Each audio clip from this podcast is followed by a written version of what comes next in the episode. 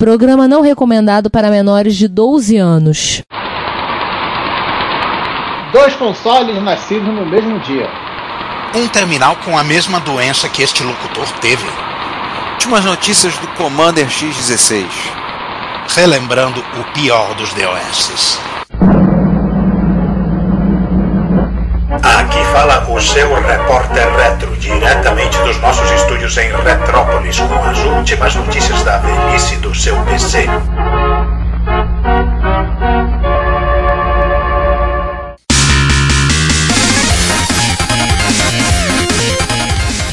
Bom dia, boa tarde, boa noite. Esse é o episódio número 95, ou seja, é, confere porque é agosto também, do Repórter Retro. E aqui nessa mesa de formato de, daquela janela com quatro com vidro de quatro cores, eu, Giovanni Nunes e quem, e quem mais? Eu, Juan Carlos Castro. E eu, Ricardo Pinheiro, jogando uma pedra numa, numa dessas janelas. Pedra amarela. Ah, qualquer uma tá valendo. É, Já tá quebrado mesmo. Já tá quebrado mesmo, né? Foi quebrado de fábrica, é a, é a nova novidade. É, né, não, não, é, é, não eram falhas, era apenas eram novas características, características não implementadas. Por falar em falhas, nós vamos começar o nosso 2023 das efemérides com os 35 anos de uma falha a pior das versões do MS-DOS, a versão mais criticada, a versão mais cheia de bugs, a versão que, que foi o maior fiasco de, de todos os DOS, desde o 1.0 até o 6.22, que foi a última versão independente de DOS. O DOS. Mentira, foi o 7. Uh, comercialmente não. Comercialmente foi o 6.22. o 7 nem existiu. Só, é, é, é, não estamos falando de DOS da Digital Research, nem coisa disso. Estamos falando de IBM DOS barra PC DOS.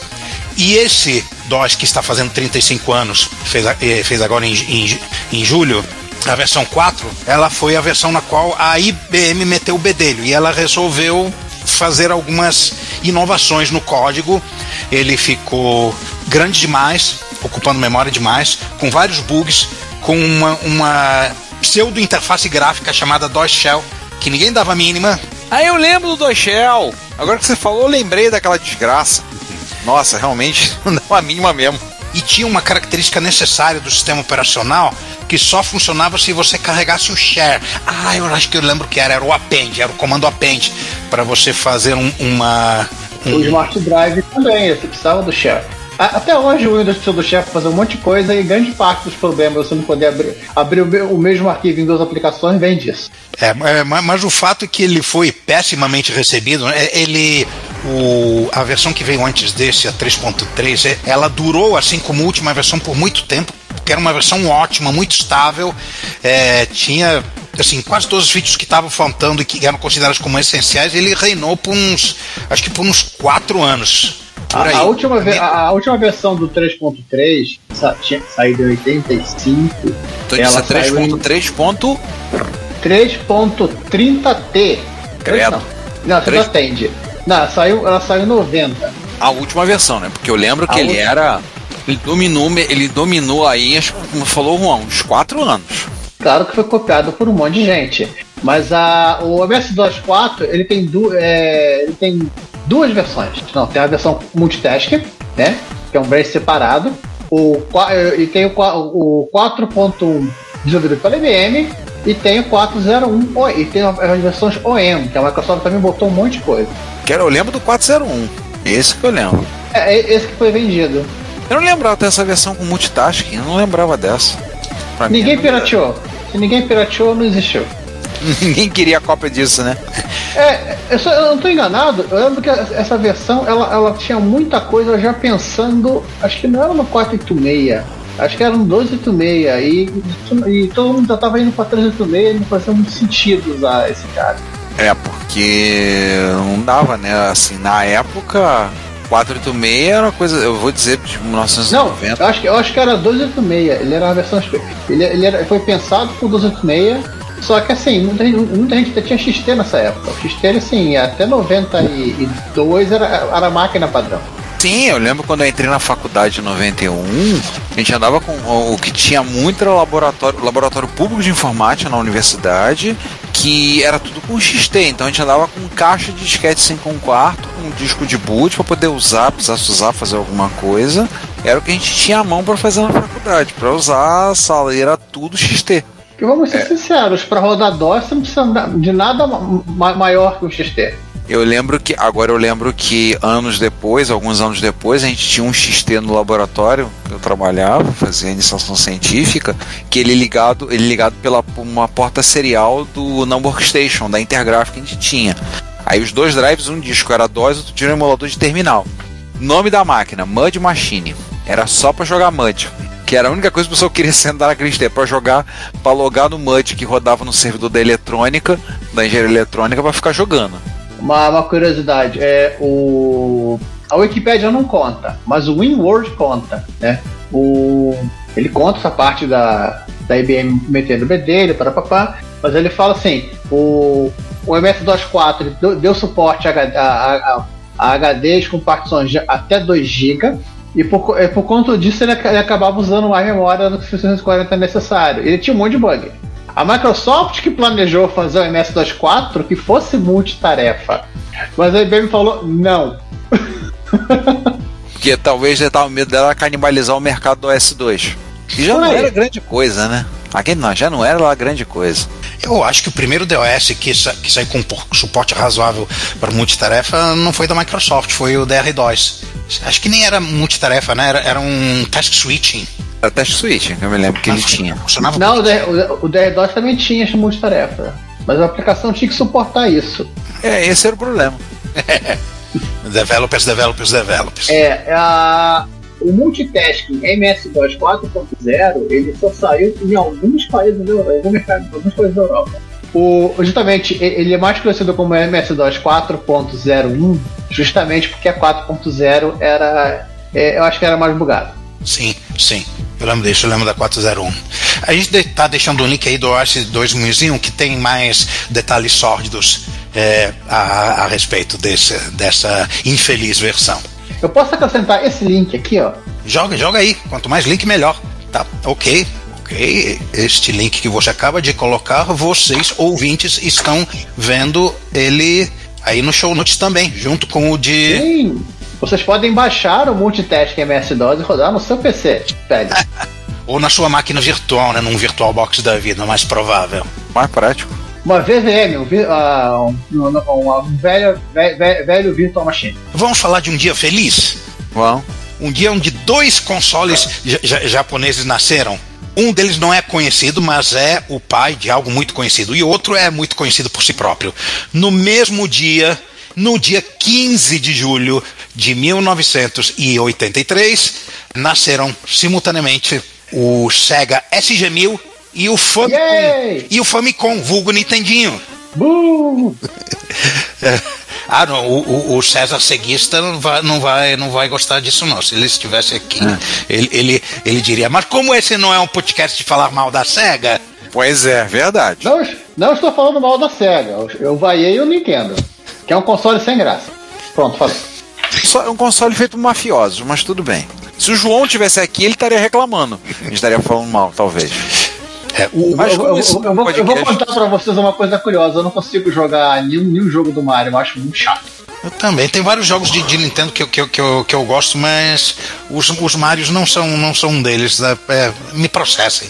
Eu acho que eu joguei Mario tão pouco da minha vida que eu nem tenho como opinar. Não, não, tenho, não sou capaz de opinar, como diria Glória Pires. É que, que quem, quem jogou mais foram os garotinhos juvenis nascidos da década de 80 para frente. Pois é. Mas falando agora, então, agora do outro gêmeo, do SG-1000, ele vendeu pouco, ele é pouco conhecido, mas ele foi a semente do Master System, que não é pouca coisa. E é, se vocês lembra se lembrarem também, nessa mesma data também saiu aquele, aquele console maluco da Cássio que entrou e saiu. Ah, igual o, esqueci o nome igual o Robô Simpson. Peraí, no mesmo dia? No mesmo ano? Ah, eu acho que com certeza foi no mesmo mês hum. e no mesmo ano. Ele é tão obscuro que a gente nem colocou aqui nas efemérides, mas é, eu convidamos os nossos ouvintes a, a mencioná-lo aí nos comentários. Gente, oh, é, volta, volta pro episódio do mês passado que tá lá, estamos falando dele ainda. Com certeza, se, se o João estivesse aqui, nós teríamos alguém para se lembrar dele. Isso é absolutamente certo. O interessante é que o, o SG-1000, ele deu, ele deu, ele teve, depois dele teve o SG-1000 2, teve o SK1100, que era um computador, o SC3000, que o Juan é um feliz proprietário, o SG1000 Mark III, o Mark III que aí deu origem para o Master, que deu origem que é o Master System, né? O Master System que é tranquilamente o videogame não mais vendido, mas o videogame mais longevo do mercado. Afinal, já fabricado. Até hoje você compra um Master System, tá, você pega aquela que não tem nada a ver com o Master System original. Mas aquela plaquinha, aquela, aquela, aquela carcassinha azul com um Sonic ali, com sei quantos jogos ali gravados em ROM, você não consegue ir no Rio de Janeiro, na Casa e Vídeo, comprar um. Eu vi na Casas Bahia em, é, dois modelos diferentes à venda. Isso foi o que? Uns 6, 7 anos atrás. Não, você não consegue comprar ele novo hoje, assim. O pessoal compra. E, tem, e assim, impressionante do Master System é quantas versões tiveram dele. Assim, o Master System 1, o Master System 2, o 3, o 3 Compact, uh, os outros com. O, o Super é, Compact. É, aquele que você liga, você. O, ele usa RF, transmite para televisão. É, e eu todo mundo. É, ah, você faz um broadcast da sua partida, né? é, Peraí, é o. É, é, o, é, o, é, o, o Discord do Twitch TV antes do Discord do Twitch TV. É, verdade. O, só, que você, só que o alcance é menor, né? Apenas, apenas o seu quarteirão. Pelo é, seu vizinho. Aí você tem os tem todas as versões, até a versão que você olha, jura que tem cartucho, mas levanta a tampinha, tem, tem entrada de cartucho. Gente, eu não sei quantas versões de Master System tiveram no Brasil. Eu acho que eu, eu acho que a luta com as versões que saíram de Mega Drive.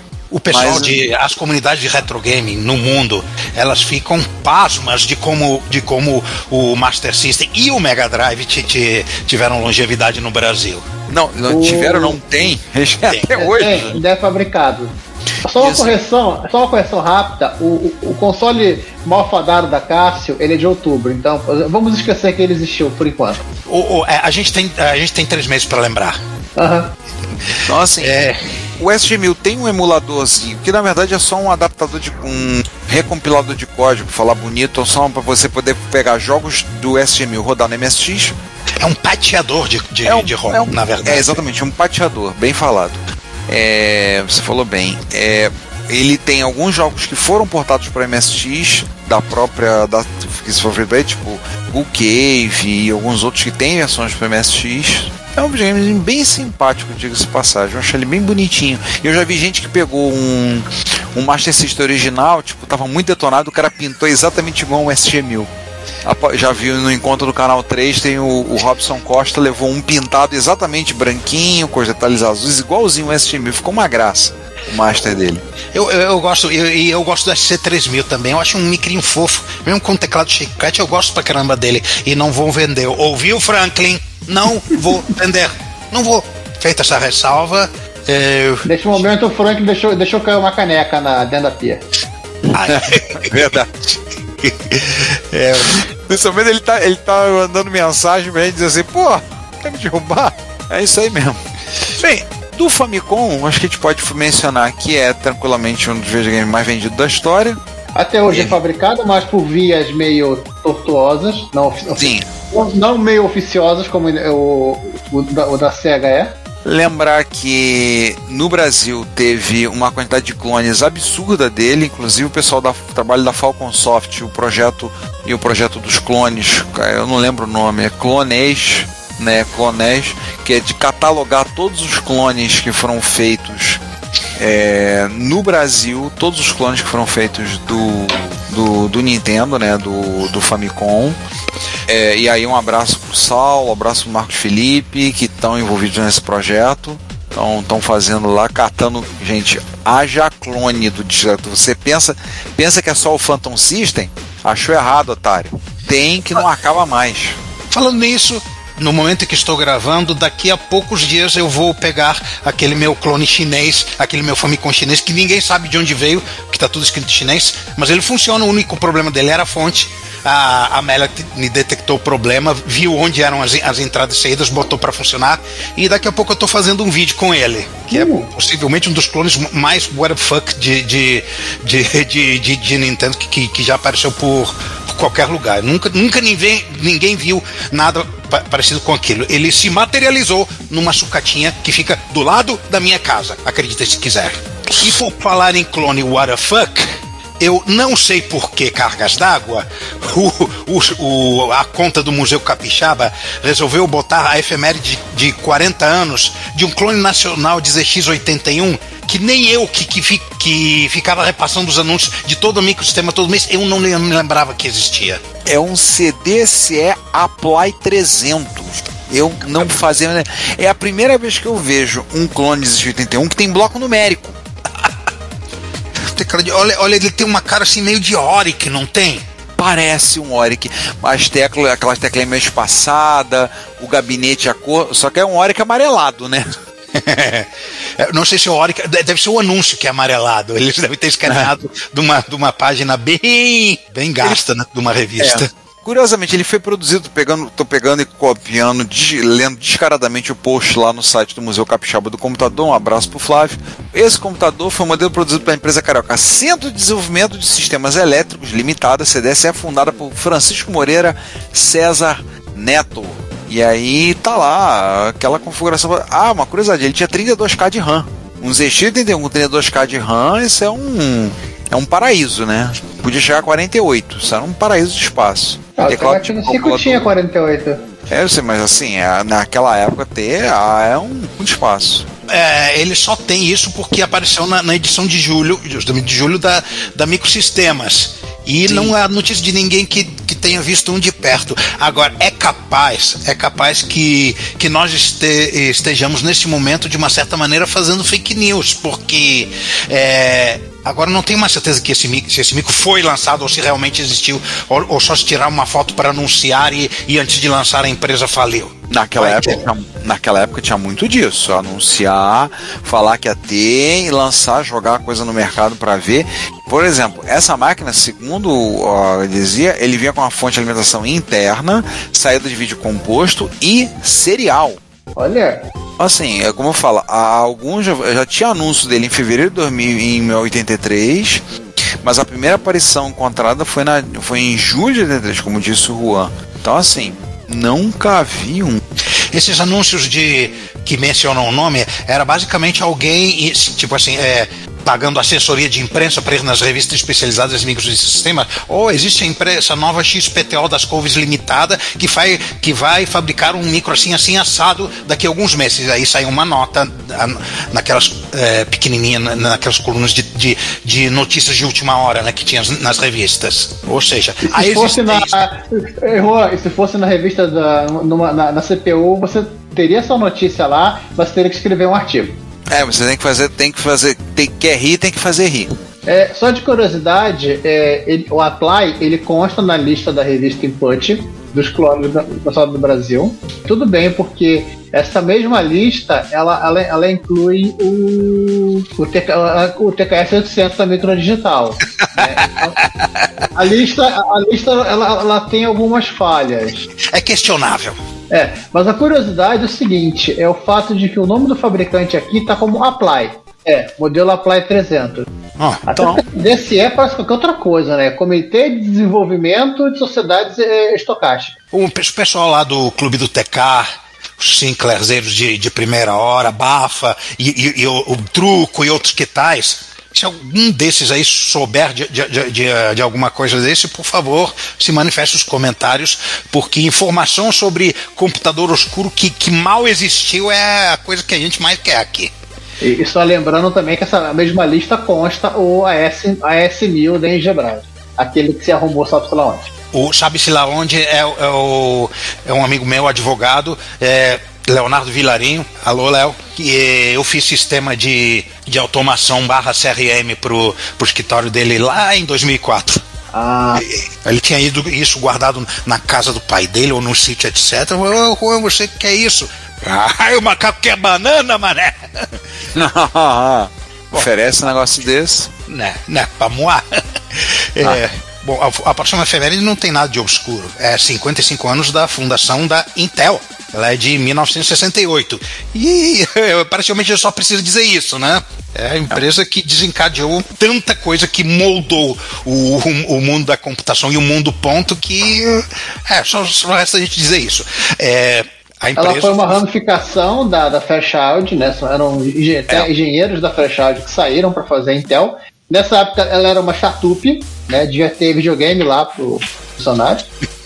Se já Ela, assim, Ele- foi um acréscimo, ela é de 18 de julho de 68, o primeiro nome dela é NM Electronics, depois virou Intel, né? E no primeiro investimento ela conseguiu levantar 2,5 milhão de dólares para poder abrir a empresa.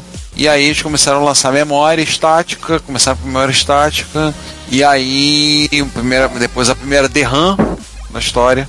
Antes era só SRAM, a primeira DRAM, e aí, no, em 71, o primeiro microprocessador, o 4004, e daí o resto da história, e vamos que vamos. Quero fazer calculadora, depois toda aquela história. Você pode pegar um monte de episódio da gente que tem um monte de pedacinho dessa história pra vocês ficarem. E, e para vocês Ouvindo. verem também. E para vocês verem também que esse negócio de, de capital de risco, né, venture capitalist, não é coisa dos anos 80, né? Wall Street, Não. Gordon Gekko, aquelas coisas, Reaganomics, não, já existia algumas décadas antes. Ah, a própria HP, que é da. É, HP é da de quando? É década de 50? Ou antes da Segunda Guerra Mundial? Nunca lembro. Acho que é Anjos na Guerra Mundial HP. Então, ela também era uma startup. Lá também tinha videogame para os funcionários. É, Na verdade, naquela época, eles, no máximo, eles teriam um, um arcade e um eletromecânico, né? Eles tinham gibi para os funcionários. É, né? Mais barato. Mais fácil. Vamos pro para a mais velhinha do mês? 70 anos do IBM 650, o primeiro computador produzido em massa. E não, a Em, IBM não maca- construiu- em macarrão. Hã? E, e- e- e- não, é, e também não é nem isso, e nem a IBM construiu a fábrica dele em cima do Felipe Massa também, tá? É o primeiro computador de uso geral, né, é, produzido em grande quantidade e que dominou o mercado daí para frente. É o computador IBM 650 Magnetic Drum Data Processing Machine, máquina de processamento de dados de, dados de tambor magnético. Aquele Olha. cilindro giratório magnético que era a memória antigamente. Ele usava. Ele, ele- o armazenamento não era binário, né? Ele, ele usava é, dígitos decimais re- realmente para fazer os cálculos. Era, era quase como que uma calculadora programável. É, cada uma desses tambores guardava duas mil dessas palavras, 200 cabeças de leitura e gravação, e aí ele expandia, expandia a memória para até 10 mil palavras. O diferencial dele é que ele era barato em relação ao- aos outros computadores, os gigantescos que, que havia na época, tipo uma ou duas ordens de grandeza mais barato, e ele e alguns milhares deles foram, foram produzidos que, é, em termos de, de fabricação de computador na época, podia sim ser considerado em massa. O, é, hoje em dia, é, qualquer computador retro-robista fa- fabrica mais do que o número de 650 que foi fabricado, mas ele é, ele é significativo, ele é pioneiro. É, a IBM ela pensou que ia vender 50 e vendeu 2 mil. Só nessa escalinha.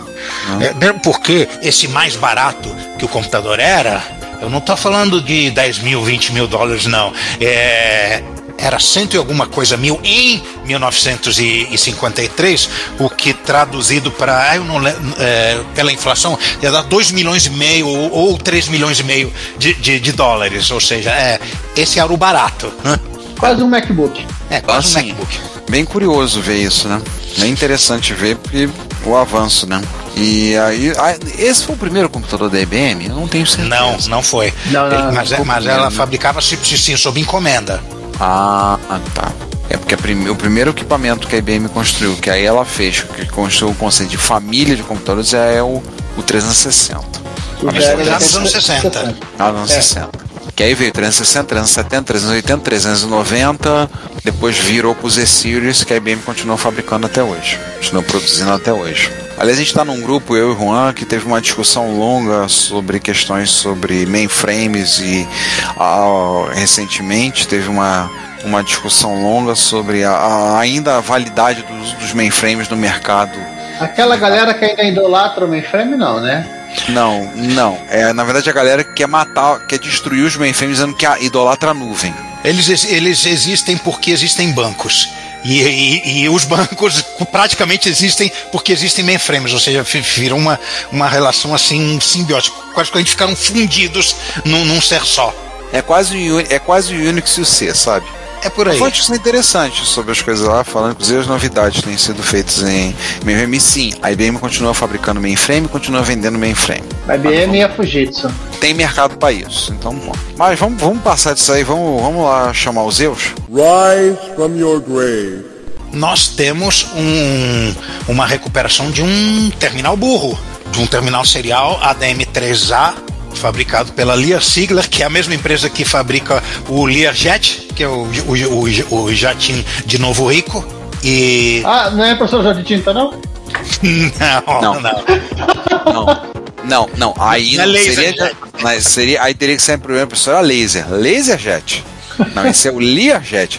Learjet que foi durante muito tempo o símbolo de avi... o símbolo de, como falou bem o Juan, né? O símbolo de Novo Rico, né? Mas assim, é muito talvez o pessoal lembra de jatinho executivo são os Learjet mesmo. O Zag Electric eh, fez um, um rolo com esse terminal.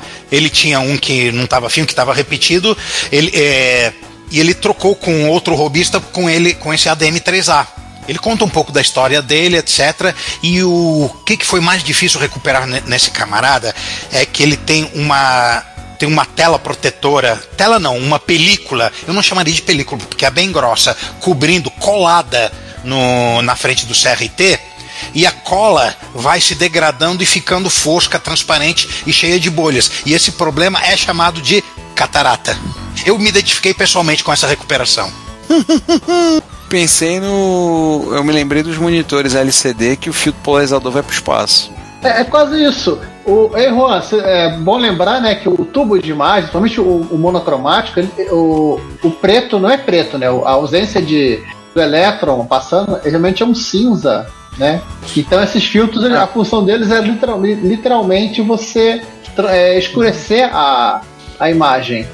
Só que nesse caso não havia nenhum problema no LCD propriamente dito. Não havia desgaste, não havia Não, burning, não havia nada. Ele estava ótimo. Mas você só, só conseguiu. Mas só foi possível ver que ele estava ótimo quando ele descolou e deu uma trabalheira para descolar isso. Ele deixou ele mergulhado numa solução que eu não me lembro do que que era e, e ele foi botando uma tipo uma não sei, tipo uma faca, mas uma faca de plástico para ir, ir, ir tirando e, e puxando a, a, a película aos poucos até que ver toda aquela, aquela cola degra- degradada e quase esfarelada na, na, na mão dele. E mesmo assim a cola estava segurando a, a película. Eu não devia chamar isso de película, porque é tipo uma placa. Ele, ele é. tem o quê? Deve ter uns, uns 2 ou 3 milímetros de, de espessura e é dura. É uma Cara, tela mesmo, né? Parece. Parece a história toda de trocar. Toda a história de trocar fio polarizador de tela LCD. Exatamente a mesma coisa. Ah, pode ser, pode ser uma coisa bem semelhante. Eu nunca vi um concerto de- dessas telas de LCD, mas não duvido que seja algo bastante semelhante. É, mas depois que ele, que ele, que ele botou para funcionar, ele colocou com imagem clarinha e os caracteres todos distorcidos. Por quê? Porque o potenciômetro de contraste estava gasto e estava oxidado com os contatos, etc. Ele trocou o potenciômetro e a imagem ficou linda, maravilhosa, maravilhosa. E- esse é um vídeo, vídeo bom de ver. Você, chegou a ver ele todo, Ricardo? Não.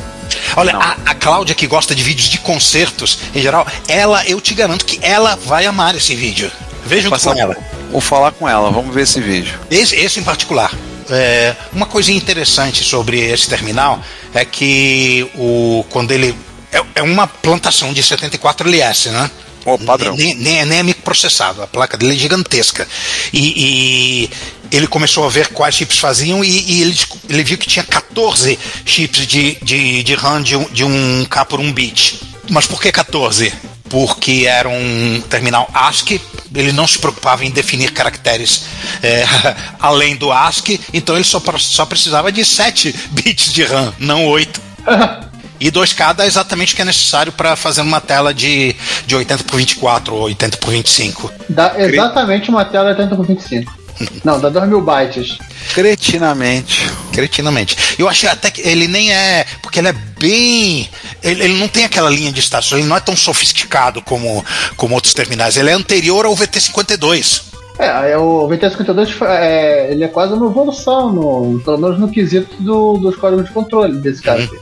Outra, curiosidade, aqueles computadorzinhos azuis que, eh, que o Bafa leva para os encontros, ele se inspirou no- nesse formato de, ter- de gabinete dele. Sim, sim, sim, sim. O, o- e- na verdade, assim, o, o Bafa pegou um projeto de impressão, de impressão 3D para fazer um, um- fazer um terminal, um, um, um formato de um. E é inspirado nesse. É inspirado nesse É ADM verdade, 3A. ele pegou, ele, ele ele pegou esse, esse projeto pronto que é num Instructables da vida, o que? Eu não sei Ele acha que ele pegou no estado- Acho que ele pegou no Thinkiverse. É, ele pegou. É, o- é o, é o modelo da, da impressora 3D, né? E detalhe. Thingiverse, É, no Thingiverse. coisa verso. É, no Thingiverse. Detalhe, é, no Thingiverse tem. Aí quando ele foi pegar pra imprimir, ele imprimiu em seis partes. E depois montar. Como ele falou, deu uma trabalheira do caramba. Aí tem coisa que falhou. Aí ele teve que lixar, pintar, fazer um monte de coisa. Ele falou: não vou imprimir isso tudo de novo, tá louco, o negócio não funcionou, não deu. Foi uma guerra pra concluir. Mas ficou Mas uma ele graça. tem três. É, né? Fazer o quê?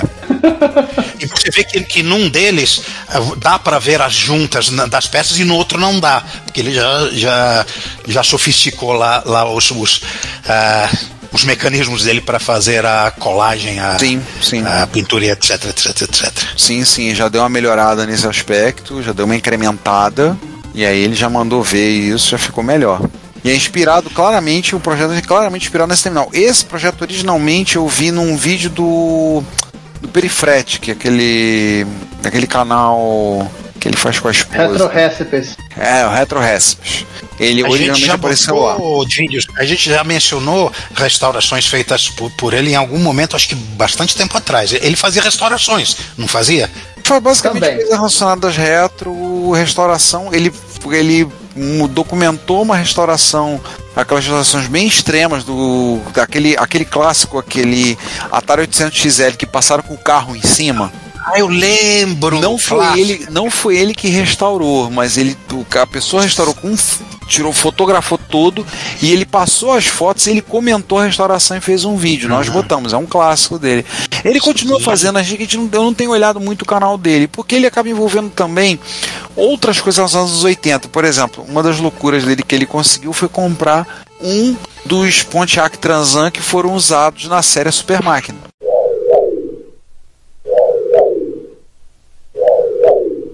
Ele tem um dos, tran- um dos Transan que foi usado. Então ele falou: agora eu tenho um kit.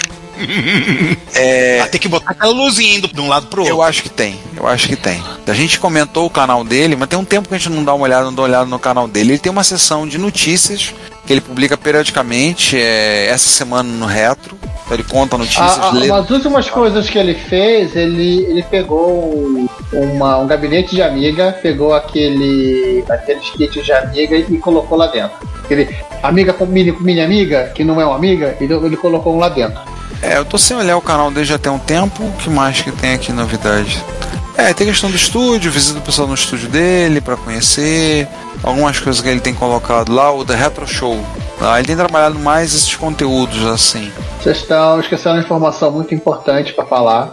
O, eu falo que o, Za- o Zag Elétrico ele já fez a barba, ele tá com menos cara de náufrago. Ah, último- uma das últimas coisas que tem, tem um pouco mais de um mês do canal do Retro Recipes é um gabinete, um gabinete translúcido, transparente para acomodar em 64. Gente, como o pessoal gosta de gabinete transparente. Qual a necessidade disso?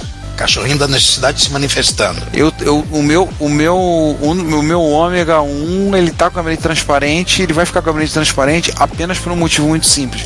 Eu não tô com um saco de pintar aquele gabinete. Eu desisti.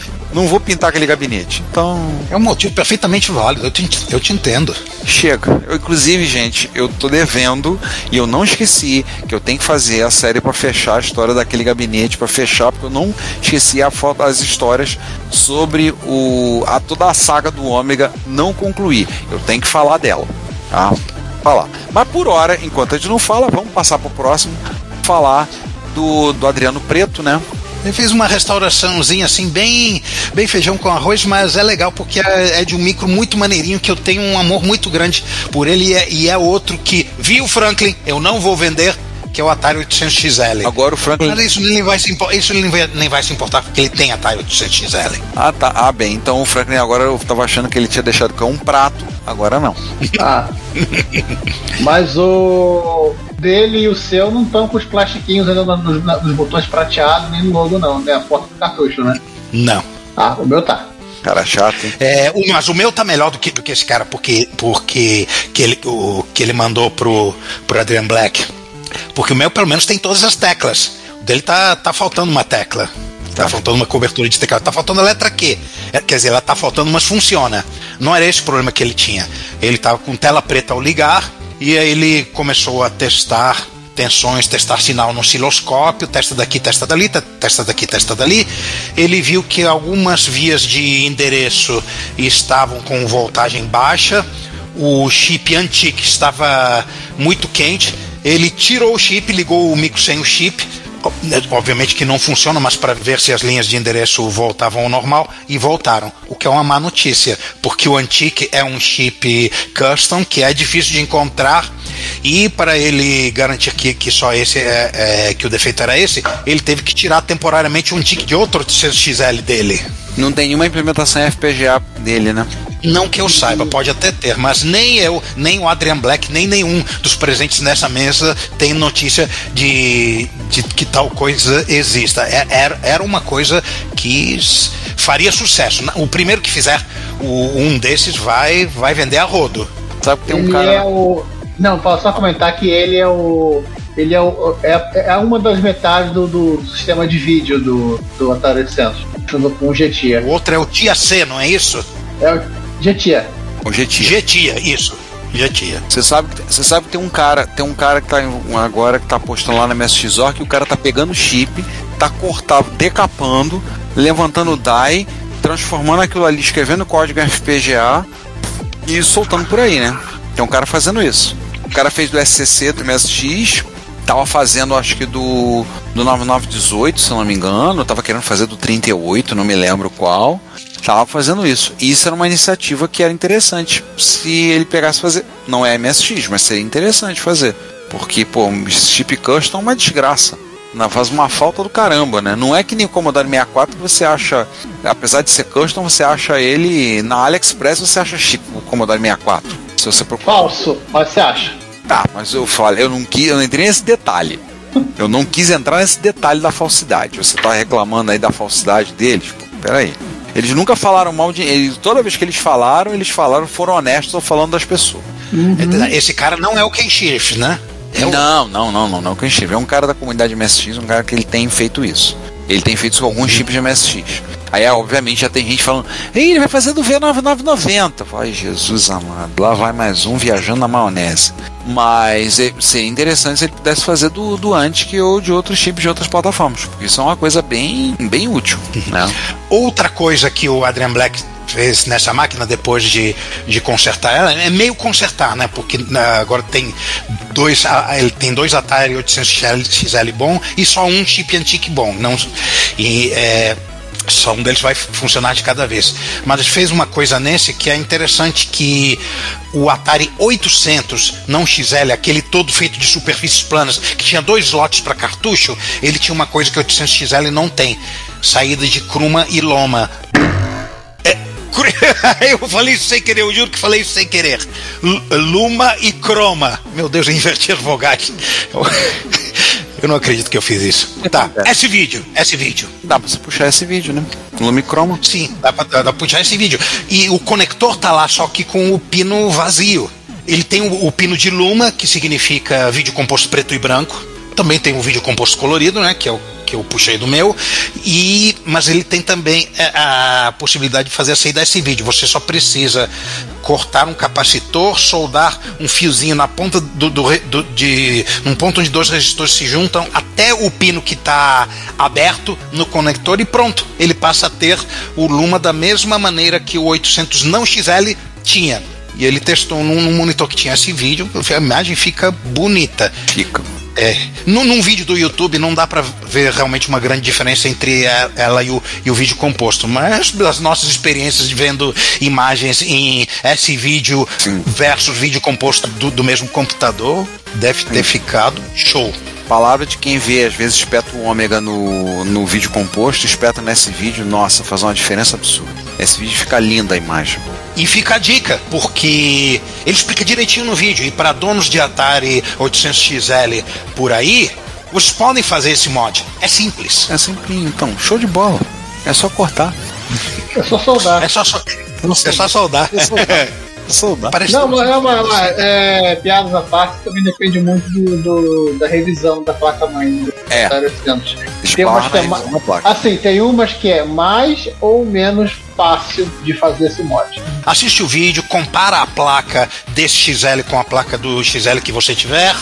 E se não, e se não for igual, dá, dá uma googlada antes de tentar essas coisas. Se não funcionar, reclama com o Adrian Black. Isso, reclama com ele. Não com a gente, com ele. Mesmo porque você vai reclamar em português e, e ele não vai entender, então tá bom. É, vamos, vamos pros Vamos pros francos. It's alive! It's alive! It's alive! Temos um, um Frank que está nas notícias, que o pessoal tá, tá querendo que, que, que chegue ao mercado. Alguns clientes já compraram, chama-se Commander X16, um micro baseado na arquitetura Commodore, que a gente já mencionou algumas vezes. E o, poucas semanas atrás, o, o, o 8-Bit Guy, que é, é uma das pessoas que está tocando esse projeto, deu o, o último status das coisas. Eles, eles contrataram uma fábrica que fica lá perto de onde eles moram, no Texas, para fabricar as placas-mães com aquele equipamento industrial mesmo, de onda de solda, etc. É, trabalhadores colo- colocando o- os, os componentes em, em- em esquema de linha de produção para sair mais rápido. Vai ter, O- vai ter trabalho de escravo também? É, acho- é, eu espero que não, né? Esperamos que não, né? O, Daqui a uns 10 anos, talvez. ele segurou na- na- a primeira placa que saiu da, da linha de produção. Ele, ele, com- ele ficou com uma cara boba assim. Parece que eu tô segurando um bebê. Assim, o legal do, do que eu achei interessante como Jesus era a proposta dele da máquina, né? Uma das, um dos propostas que ele queria não conseguiu, porque ele queria fazer uma máquina custando muito barato e não conseguiu. Parece que o custo da placa é em torno de 500 dólares cada. E ele queria fazer a máquina custando tipo 50, 100 dólares. Chegou, Na verdade, é o, é o custo, é o custo do kit todo. Porque você, você tem a, a placa, tem, tem, o, tem o teclado, tem uma placa mãe para interface de vídeo, tem cartão SD e, e- e vários outros frufros. Se fosse realmente só a placa num, num, num embrulho antistático, ia custar menos, talvez uns 400. É. Então, assim, é- é, mostra aí a de grande dificuldade que tem para atingir escala de produção, né? Porque isso não é um produto que você vai fazer dezenas de milhares para vender, né? Por falar em teclado, é, ele também mostra os primeiros teclados com as teclas já impressas, né, com aquela impressão industrial, sem ter que ficar colando adesivinho quadrado em cima de cada letra. Pô, legal isso, Teclado né? propriamente dito. E ele descobriu uma outra coisa, que o chip de som que ele estava usando, o Yamaha 2151, ele, ele pode também usar um outro chip da Yamaha que é um pouco mais fácil de achar, que ele, ele apesar de ele não ser totalmente compatível, todo o software que foi feito para o micro até agora só usa as, as features que são comuns dos dois. Então tá tudo certo. Vai trocar pro 2164, né? Não é trocar, é o que você for comprar, tanto pode vir com 2151 quanto com 2164. tá, ele Caro tirou, ele tirou o OPM e tá colocando, acho que. PN, não? Eu não sei, eu não. É. Ah, sim. Que Ele- falta ele- fa- que falta faz- Acho que o OPL é funcional. É, acho que o OPL é o- o- OPP. ó. Quer dizer, que falta faz o João nessa hora, né? Porque o João vai falar isso de cabeça. Ah, se não me falha a memória, o OP, eh, seja lá qual for o caractere, ele passou a ser opcional. E o chip de som principal agora é, é o, é o Yamaha. Eu posso estar enganado também. É o Yamaha Estou- 21XX, acabou. É, 21XX. Assim, O- eu pretendo fazer uma série de. Uma, tava até conversando assim, ó, pretendo fazer algum, pelo menos um ou dois artigos explicando, contando a história do, do Commander X16 lá pro, pro Retrópolis. Tá nos planos. Assim como falar de uma outra máquina que a gente estava comentando antes, que é o Agon Light. Pretendo comentar um pouco sobre eles, porque são projetos de máquinas novas de 8 bits produzidas em 2023. Né? Esse Agon Light é muito delícia. Eu tô com uma, com uma vo- vo- vo- vontade primal de, de comprar um. É, é aquela máquina que está evocando em você os seus desejos mais primitivos, né? Isso. Então eu pretendo ter uma falar sobre eles, falar sobre eles no site, pretendo escrever alguma coisa para lá, tá? Então não sei quando eu vou conseguir ter isso escrito, mas é, um- são duas máquinas que eu tenho interesse em falar. E depois que eu escrevi aquela série sobre o Nabu, né? Então a gente falou, comentou sobre o Nabu e eu comecei a pesquisar e achei informações sobre eles. Eu falei, porra, tá aí, é interessante que o pessoal não conhece, a gente apresentar essas máquinas. São projetos Isso, interessantes. E- Na boa, só projeto. E no caso do, do Agon Light, tem dois amigos nossos, um abraço pro Pedro, um abraço pro Pablo, que estão comprando. Estão para receber. hein? Tem? O Parne tá, vai comprar um. O Parne e o Pedro compraram. Então eles ainda não receberam. Então eles.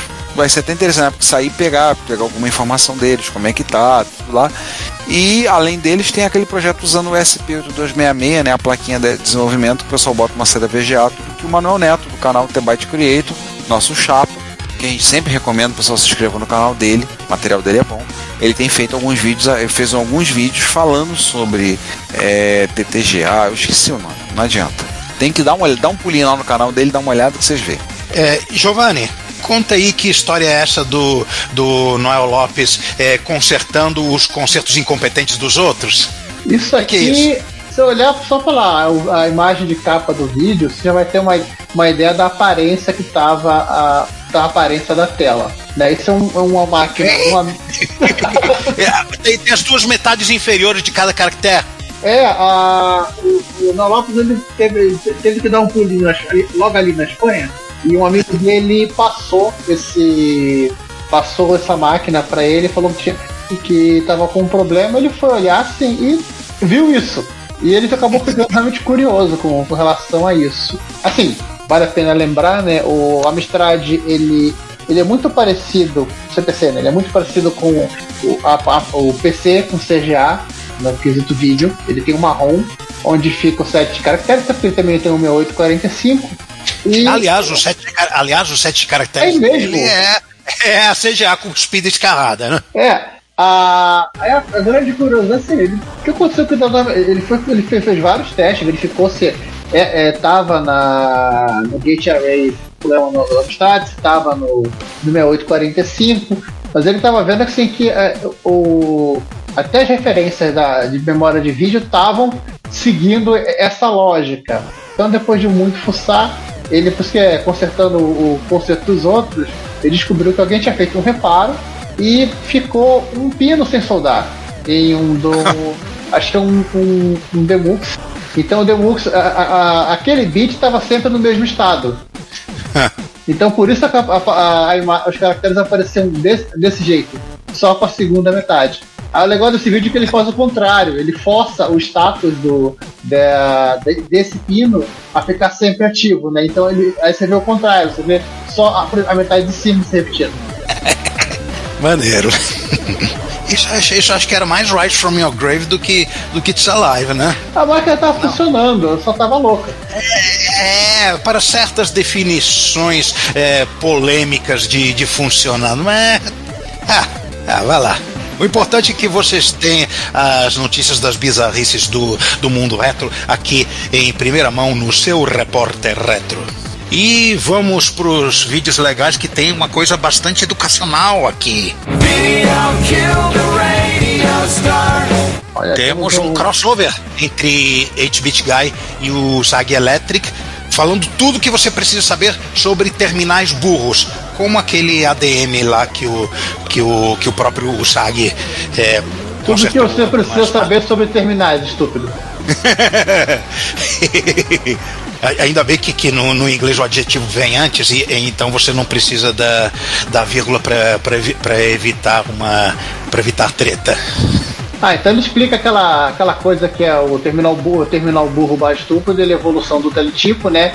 Que no caso substituíram para alegria da mãe natureza a impressão do que estava sendo na tela para uma tela de, de monitor e assim você poder ter um mínimo, um, mínimo de economia de recursos. Mas a, no vídeo do no, no vídeo do documentário do, do Jason Scott, lá do Get Lamp, sobre o Adventures, é, tem um entrevistado que fala que o pessoal durante uma semana ficou só jogando em, terminais de teletipo Adventure. Então imagina quando- quantas florestas foram derrubadas.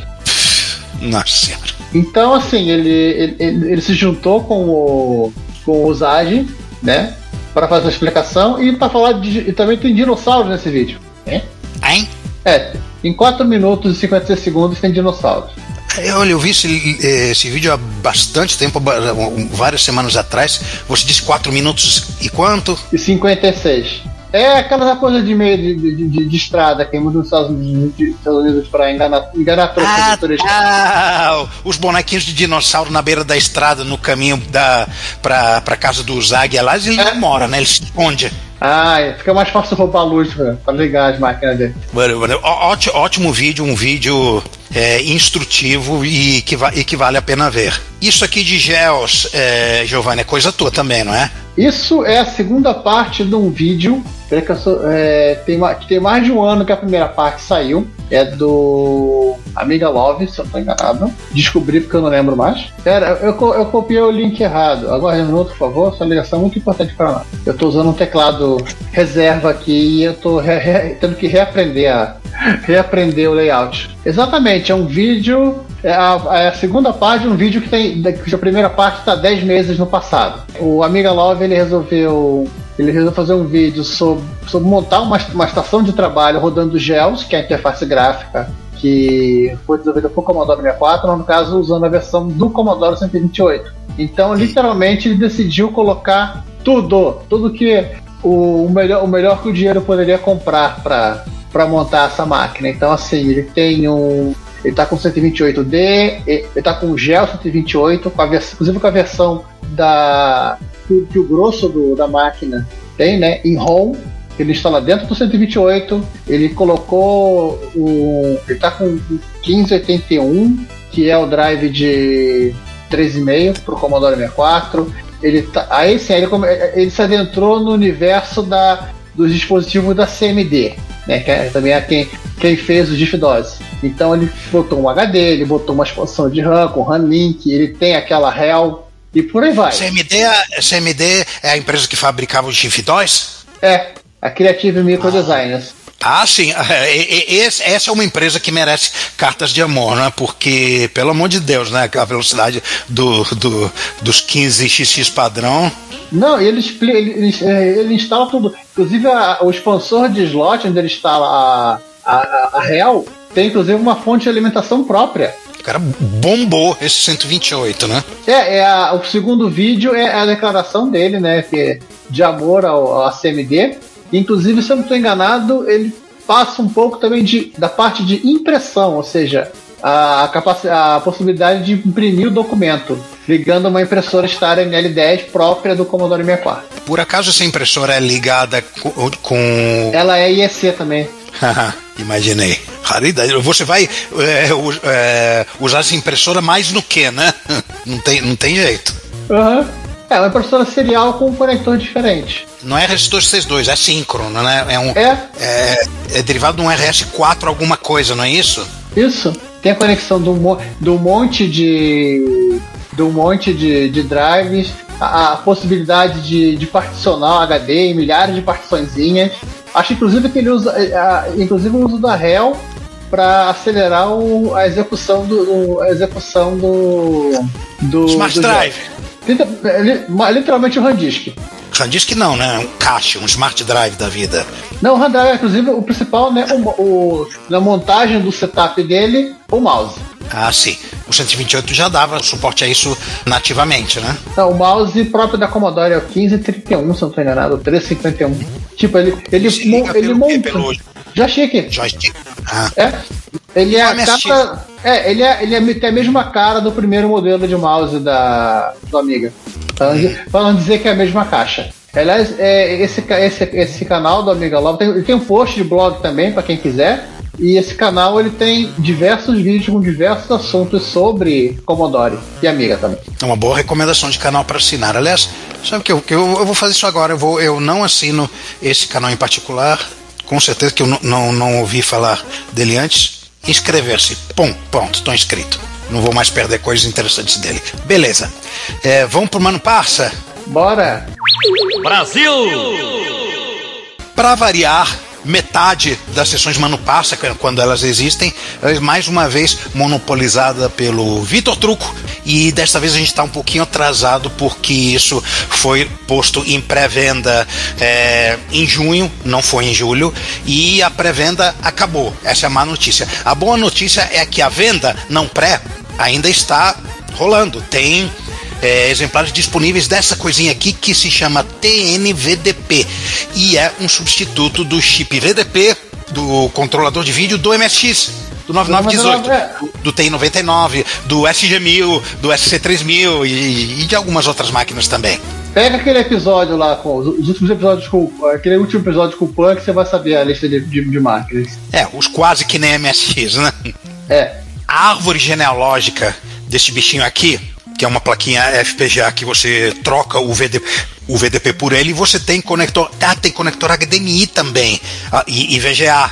Que, se não me engano, ele, ele é VGA de 31 kHz, não é isso? É, Acho que é. normalzão e, e HDMI também. Ele é o. Ele é adaptado no. é adaptação do projeto do FA 18. F18A. Isso. F18A. Esse projeto existe há muitos anos já, acho que quase 10 anos, se não 10 anos, e ele foi feito originalmente pensando no, no TI. Texas. No, no- no Texas, porque ele está justamente substituindo o chip da Texas, que o primeiro computador no qual esse chip de vídeo apareceu foi justamente o computador da Texas, muito compreensivelmente. Só depois ele passou a ficar mais famoso no, no, no MSX. Ele tá, em termos de funcionalidade, além de ele soltar HDMI e VGA, ele também tem um modo de 80 colunas compatível com o modo de 80 colunas do, do 9938. Mas ele não é o 9938. Um MSX, um MSX 2 não, não vai conseguir funcionar nesse camarada. Você não vai conseguir rodar é, jogos de MSX 2 nele, mas se você tem um software que funciona em modo texto, que ele que a única coisa que ele usa do MSX2 for as 80 colunas, são boas as chances dele funcionar com, com esse chipzinho aqui. Talvez tenha alguns problemas de BIOS, né, de ele detectar né, o tipo de máquina, algo assim, mas é coisa que, que dá para dar uma hackeada aí nas, nas posições de, de memória da BIOS e, e fazer alguma brincadeirinha aí. Quer dizer, acredito eu, né? É, eu, Mas eu- é- eu sei que tem tanta coluna, mas eu nunca, nu- nunca me peguei pra procurar como é que é. Como é que esse negócio, esse negócio funciona de verdade na, No lá, no, F18. né? lá no Texas, né? O, o 80 colunas, ele é característico do, Do do 38. F18A, mas, mas quem, é, quem usa era, é, usava era o Geneve. Porque Geneve Uhum. usava um 9938, lembra? Sim. Ah, se ele implementa igual, ele- o comportamento deve ser muito parecido do, dos MSX Em termos de da. hardware, eu acredito que, em termos de hardware, acredito que seja é, absolutamente compatível. Acho que, que talvez o único problema seja a detecção dele por parte da BIOS e, e você usar um, um, um software de MSX2 que usa a BIOS para detectar a presença do 9938 e talvez possa dar problema. Talvez precise fazer um pequeno hack para enganar ele, achar que está no MSX2, bababá. É, você pega a ROM do, do cartão de 80 coluna da Gradiente e usa. Mas é- Era, usava 9938? Ele tem um 9938 e ele, ele, ele implementa a 80 coluna bonitinho. Tá aí, né? É- É uma, é uma experiência maluca para testar. Mas é importante que esses, esses projetos que têm grande que tem grande público, né, de, de um de um micro que é muito popular, né, mais de um micro que são muito populares na comunidade retro e que pode reviver esses micros, tenha uma, um fabricante brasileiro deles. Que a gente possa comprar aqui fácil e não ficar se, se é, arrancando os cabelos com se, se é falso, se vai chegar, se a, se a Receita vai taxar, se a Receita vai dizer que a importação é proibida e mandar de volta. É, é uma, é uma excelente notícia e pedimos desculpas por não termos dado essa notícia no, no mês passado. Vamos para os comentários agora? Temos é, riqueza de, de comentários, né? Que, que tem, tem MSX no meio, o pessoal fica atiçado, né? O pessoal fica animado. É, até nós ficamos atiçados porque o primeiro comentário é do Melo Júnior dizendo faltou o nome do episódio. O que, que, que aconteceu aqui? Ah, não sei. Mas é, acho que foi, foi no post que o César Hora botou só episódio 143 e aí não saiu. Eu acho que fui eu que entrei lá e corrigi. Botei os quase que nem MSX, tomou um parte A. Acho que foi isso. E aí, mestre Gessel Assunção vem e mais uma vez resolve dar uma aula, né? Porque ele não consegue abrir a boca sem dar uma aula, né? Ele é fisiologicamente incapaz disso. Então, nós temos uma aula. E ele diz: em 1981, eu e dois amigos, Rui César Neto e Mauro Múrcia, que faziam estágio comigo no CCE da USP, fizemos um computador com Z80, duas PIO, um TMS 9918 e um TMS 5520, sintetizador de voz, que queríamos usar para som em geral. Só chegamos a montar 16K de, de DRAM em uma placa face simples e Z80 com meu projeto de controle de DRAM em protoboard. Em março de 82 o projeto foi interrompido quando o Rui saiu da USP para projetar o primeiro clone de PC do Brasil, o Ego da Softtech. Ainda tenho alguns dos chips que usamos e tem uma fotinho lá dos no site dele do, dos remanescentes desse projeto dele, maneiro. E ele continua em outro Uma, ah, comentário. rapidinho, uma curiosidade com. Já que tá falando de chip, de. Falando de Texas, do TMS 5520, esse chip chegou a ser fabricado no Brasil. Ou pelo menos anunciado que seria fabricado na Texas estando no Brasil. A Texas tinha fábrica de chip no Brasil. É, em Tinha. Campinas, né? Ah, eu vi, eu vi, eu vi isso men- mencionado. Na primeira vez na minha vida que eu fui a Campinas, não foi para visitar vocês, foi numa visita à IBM pelo IME. A gente ficou dois dias lá e a fábrica da Texas foi mencionada. Ah, mas a gente não foi nela. Mas o mestre Gessel continua com a aula em outro, em outro comentário, dizendo: a razão pela qual tantos engenheiros independentemente chegaram à mesma solução de combinar o VDP 9918 com o Z80 é bem simples. O Z80 era o único processador que fazia refresh de memória dinâmica, DRAM.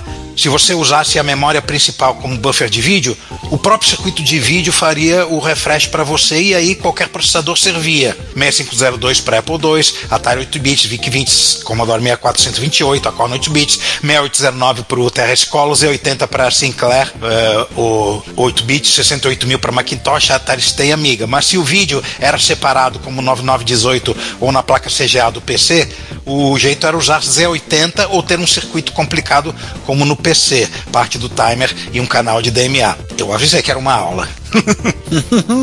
No vídeo, no YouTube, temos um comentário do usuário que conhecemos Anakex, né? Esse é MSX, esse curte. Nossa, você acha? Ah, não, nossa, imagina, né? É, e aí, fazer uma correção, ele falou e ele disse assim: salvo engano, a Gradiente também vendeu o Expert com 80k. Cara, Expert com 80k é simples: é 64k de RAM mais 16k de VRAM. Ponto. Primeira vez que eu vi essa picaretagem foi justamente no SVI 328. Tinha uma etiquetona imensa colada no próprio gabinete do micro dizendo é 80 kbytes. Tanto Ah, a Gradiente escreve. quanto a Sharp anunciavam deste mesmo jeito, 80 KB. Não estavam mentindo, mas estavam faltando, fal- faltando com a verdade. Não estava disponível para aplicação, né? Mas é, é, é, até que não estavam mentindo. Era, era, era, em termos de picaretagem, era uma picaretagem suave. Os 72K daquele, daquele Amstrad espanhol é outra. Ai meu Deus! Ai meu Deus! Aquilo Não. é picaretagem grossa, tá grossa. Não, Olha, nós nem vamos mencionar. É, pesquisem, pesquisem, fiquem curiosos, perguntem. Não- a gente não vai mais falar, sabe, falar mais sobre isso, porque é uma, é uma atrocidade que vai fazer você perder a fé no- na humanidade. Vamos passar para a parte B. Vamos passar para a parte B. Nós temos o. Na parte B temos Rick- três, é, temos três comentários, né? Temos o Hudson, que ele pergunta: Este Peter Punk é o mesmo do Linux? Eu respondo: o próprio, em carne e osso e sem trair o movimento. E aí tem o terceiro comentário do Giovanni. É, porque eu lembrei da piada, né? Lembrando que os dados no labor ficavam sim na nuvem, pois eles ficavam armazenados em computadores da Gold Cell. E todo mundo sabe que nuvens ficam no céu. Ai, meu Deus. Pelo, pelo menos que. é, pelo menos você- eu achei. Eu quase achei que você ia falar que os dados ficavam armazenados na bu. No vídeo tem é, o comentário do Fabrício 4794. Darth Vader pensou tomar Nabu ou por Nabu em outra órbita. É, a, poten a, a capacidade da quinta série dos nossos ouvintes grita nesse momento assim. Vira ela de uma galáxia muito distante, inclusive, né? Ela vem de lá de trás. E o nosso, o nosso caro secretário de Cultura, Guilherme Mitchman, vem. No fim dos anos 80, a União Soviética pagou a Pepsi com cerca de 3 bilhões de dólares em armamento. Por um tempo, a Pepsi foi uma das maiores potências militares do mundo. é, Maior, maior pesadelo da Coca-Cola. Isso. Vai que eles invadem a gente.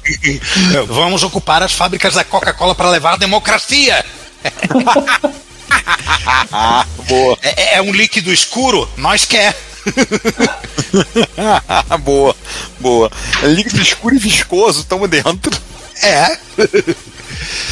Meu Deus. Bem, com isso fechamos os comentários. Vamos passar então para fechando já, falar do É Nós.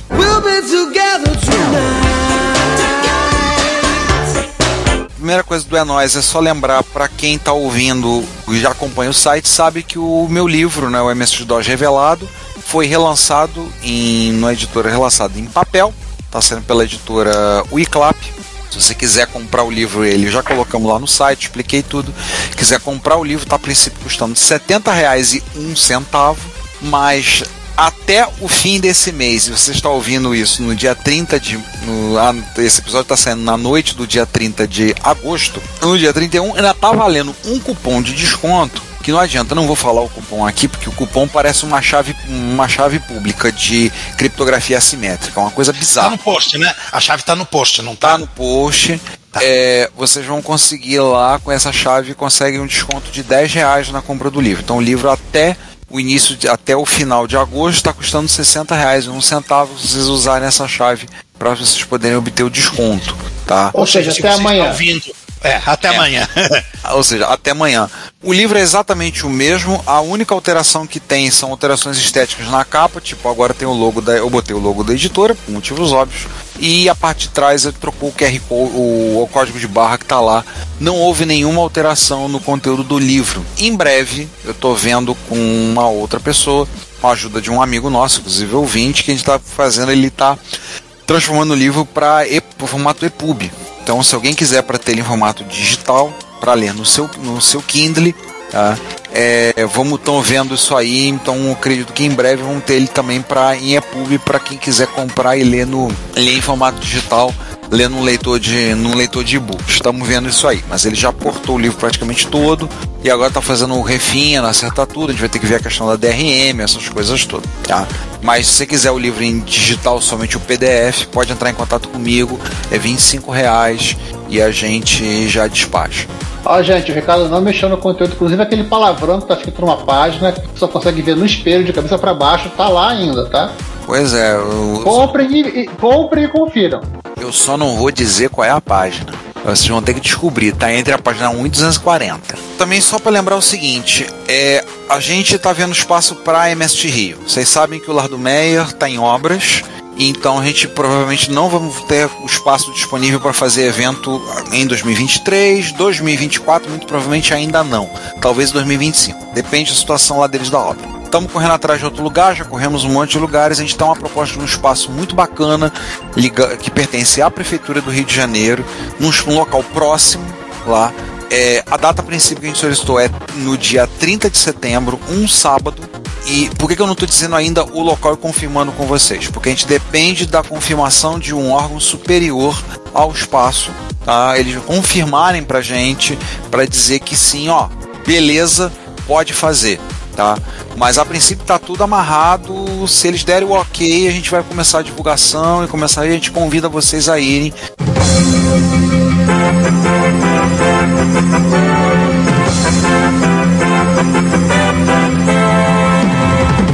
Olá, aqui é o Juan que está editando o episódio. O ok foi dado e posso anunciar que a segunda MSX Rio de 2023 ocorrerá na Nave do Conhecimento, que fica bem ao lado do estádio do melhor time do universo. Em breve vocês verão o anúncio oficial.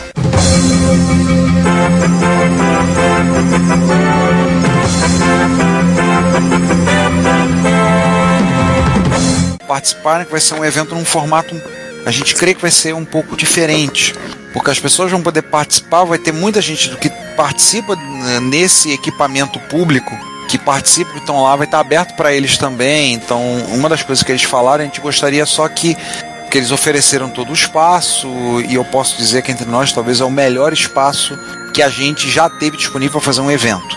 Ponto. O espaço é grande, tem mesa, tem cadeira, tem tomada, tem um projetor, um, um computador ligado num projetor que a gente vai poder usar o dia todo. Tem assim, a sala é grande, tem ar condicionado, tem um banheiro, tem bebedouro, tem tudo. Assim, o melhor tranquilamente. O espaço vai estar disponível também, que eles falaram. A única coisa que a gente pede é que as pessoas que nossas que participam aqui, que, que estão interagindo aqui, vêm para esse espaço, também possam participar do evento de vocês. Então, eu peço que vocês já reservem a data, 30 de setembro. Eu espero que a gente já possa dizer o local, talvez aí, por ocasião que vocês estiverem ouvindo isso, já podemos estar confirmando, divulgando e anunciando para tudo que é lado. Porque eu preciso somente do órgão superior dar o ok e dizer, beleza, está autorizado, pode fazer o evento. Oremos. É, oremos, choremos, rezemos, acendamos velas ou coisas do tipo para poder fazer. E a gente vai fechando a parceria, a gente deve fazer outros eventos lá. Lembrar que alguns lembram com saudade lá do Centro de Arte Calucho Kubekiano, Centro Rio, na Praça 11. O Calucho está com tudo ocupado a, até o fim de dezembro de 2023. Tanto que eles falaram com a gente, falaram assim, ó, volta aqui no início de dezembro que a gente vai ter espaço a partir de março. Março de 2024 a gente consegue. Porque acontece, depois vem preparação para carnaval, o Caluche é um espaço usado como base de operação, base de operação, uma coisa meio estranha para falar isso para uma escola de samba, mas é como uma base para algumas escolas de samba, inclusive a minha do coração, a Portela. Então eles falaram pra gente, não, para março dá pra gente ver, mas você já volta aqui em dezembro para acertar. Então é possível que a gente volte para o Caluche, para Retro Rio, e nesse espaço que a gente tem, teve acesso da prefeitura, que eu não posso dizer ainda exatamente aonde, é porque não está fechado, talvez a gente faça as MST Rio lá. Vai ser MST Rio de um dia, eles não abrem domingo, mas a gente está conseguindo espaço. E aí, quando a obra concluir lá no Lar do Mé, a gente vai estar tá lá de volta, já com uma melhor estrutura, com melhores condições. Eu sei que no mês, nesse mês aqui, se tudo correu bem, a, a perspectiva da obra é alargar a entrada. Quem entrou no, já foi no MER sabe que a entrada é bem estreita. Né? Então, o objetivo do trabalho da obra em agosto, pelo que me contaram, era basicamente alargar aquela entrada para poder subir ônibus quiserem manobrar, é. entra um ônibus poder subir. Então eles estão. Eu sei que é isso. Vamos ver se quando a gente tá. Quando a gente vai poder voltar ao lado do Por enquanto, eu espero poder já confirmar com vocês os passos, tudo correr bem o mais rápido possível. Mas já anota a data, 30 de setembro, é o último sábado, é o último dia do mês de setembro, um sábado. A parte, se for nesse local, vai ser a partir das 9 horas da manhã e a gente vai ter restrição de horário por conta do espaço fecha às 4 e meia, então o encontro vai ser de 9 da manhã às 16 horas. Porque 16 e 30 a gente tem que fechar, eles têm que fechar o, o prédio. Então a gente 16 horas tá fechando tudo. Se você é aquele que gosta de chegar na MSG às 4 horas para dizer: "Oi, gente, cheguei", já vai chegar lá para carregar a caixa, para ajudar a desmontar ou, mil. Ou, ou vai encontrar o portão fechado. Ou vai encontrar a porta fechada. Exatamente, o portão fechado. Entendeu? Então, Vamos ver. Espero estar confirmando com vocês o espaço e quando vocês ouvirem isso, já temos confirmando aí, já está comendo a divulgação, botando divulgação, para a gente fazer uma MS Rio bem bacana lá, tá? É isso. Fechou? Fechei, Tej. Então, gente, obrigado por assistir a mais um Repórter Retro. A gente se vê na, na semana que vem. Aproveitem um dia de amanhã para comprar seu livro ainda com preço mais baixo. E isso aí, fui. Tá, gente, aproveitem o último dia do mês de agosto. Olha que maravilha. Agosto, mês do cachorro louco, mês do desgosto, aquele mês que parece que dura, que dura três anos, mas não, tá acabando. Tá? Mas se você comprar amanhã, dia 31, você conseguir pegar lá o cupom e comprar, você consegue um descontinho no livro. Dá uma força aí, vai. Enquanto isso, a gente volta na semana que vem com mais um episódio. Até. Fui. Até. Nossos episódios também estão disponíveis no Spotify, Deezer e Apple Podcasts. E não se esqueça de assinar a Retrobit, a newsletter da Cidade dos Clássicos, para ter no seu e-mail toda sexta as últimas notícias do mundo da retrocomputação. Fale conosco nos comentários das postagens pelo e-mail contato@retropolis.net.br e visite o perfil Retrópolis nas redes sociais. Como sempre dizemos, seu comentário é o nosso salário. Obrigado por sua audiência e até o próximo episódio.